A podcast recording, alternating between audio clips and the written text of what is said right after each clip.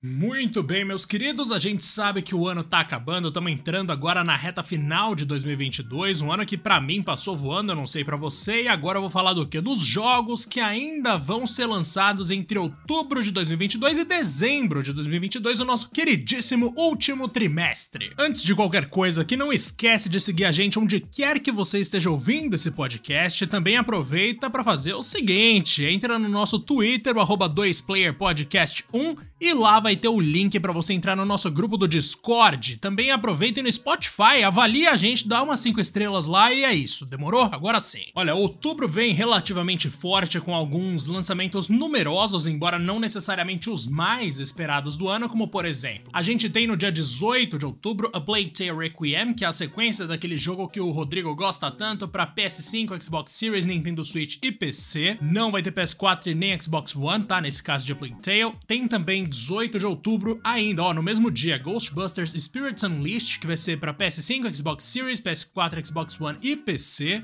Dia 20 de outubro, Mario Plus Rabbids Sparks of Hope. Nintendo Switch. No dia seguinte, 21 de outubro, Gotham Knights para PS5, Xbox Series e PC. Esse eu quero jogar demais. Nossa senhora, é mundo aberto, é com personagens da DC numa realidade em que o Batman morreu. Hoje em dia eu já nem gosto tanto do Batman, então que bom que ele morreu. Mentira, um salve pros fãs do Batman, mas cara, sensacional. Dia 28 de outubro a gente tem Bayonetta 3 finalmente chegando no Nintendo Switch e também no mesmo dia temos Call of Duty Modern Warfare 2 para PS5, Xbox Series, PS4, Xbox One One e PC. E também no dia 28, três coisas. Tem o Resident Evil Reverse, aquele multiplayer bizarro que vai sair para todas as plataformas em que o Village está disponível. Na moral que de outubro, cara, talvez a coisa que eu mais tenha gostado seja Gotham Knights. Esse eu realmente tô muito curioso para jogar. A Bayonetta é uma coisa que me cativa há algum tempo, mas eu ainda preciso me adentrar mais nessa franquia para realmente querer jogar alguma coisa. Modern Warfare 2 eu cheguei a jogar o beta, mas assim, gente, Call of Duty não é para mim, né? Então meio que nem sei porque que eu joguei. E vamos ver o que, que o Reverse de Resident Evil tem para trazer pra gente agora, bora pra novembro. Em novembro, no dia 8, a gente tem Sonic Frontiers, o jogo mais esperado desse podcast para PS5, Xbox Series, PS4, Xbox One, Nintendo Switch e PC, para tudo que você imagina. Esse jogo do Sonic que eu espero que seja muito bom, em mundo aberto em algumas partes, né? Porque depois vai ter fase também. Parece interessante, vai ser bem diferente. No dia 9, um dia depois de Sonic, a gente tem nada mais, nada menos do que God of War Ragnarok, confirmado para PS5 e PS4 4 deve sair para PC em algum momento também, né? Já que o primeiro de 2018 dessa nova leva de God of War saiu, mas não sabemos quando. Dia 11 de novembro tem Valkyrie Elysium, também para PS5, Xbox Series, PC.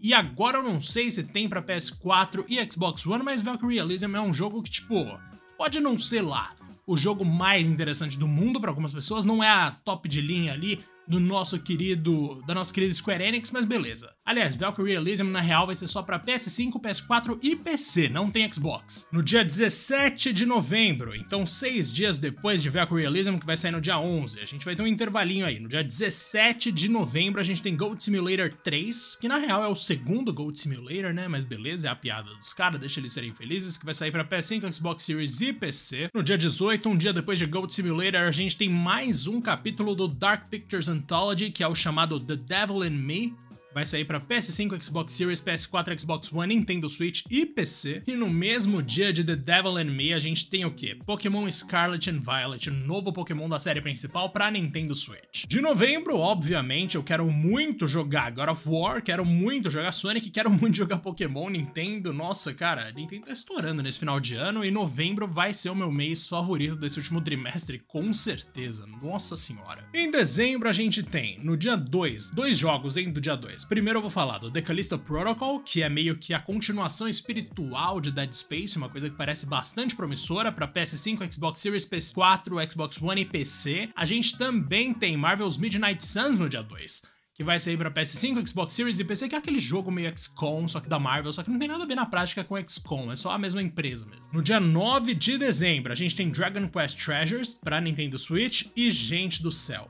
Dia 13 de dezembro, a gente tem Crisis Core Final Fantasy VII Reunion, que é o remake de Crisis Core E também é a prova de que o remake de Final Fantasy VII, aquele projeto em três jogos, vai mudar tudo. Pensa comigo, se a Square tá lançando um remake de Crisis Core, ou um remaster, dependendo de como sair, mas enfim, uma recriação, uma nova versão de Crisis Core, é porque eles querem que os jogadores saibam o que aconteceu naquela linha do tempo do Crisis Core. A não ser que eles mudem também a linha do tempo do Crisis Core nesse remake, aí muda tudo. Mas enfim, você vai ter vários spoilers da história do Cloud em Crisis Core, no remake.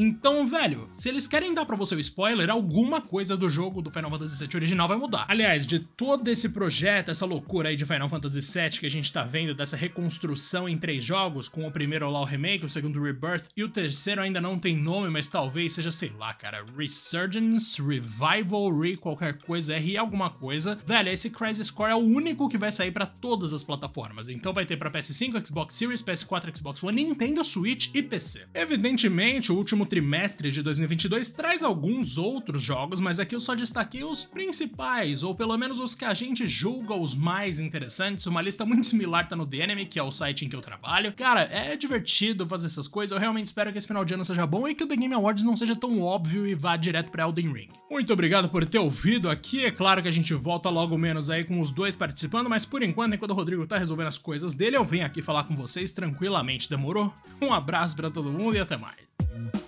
Música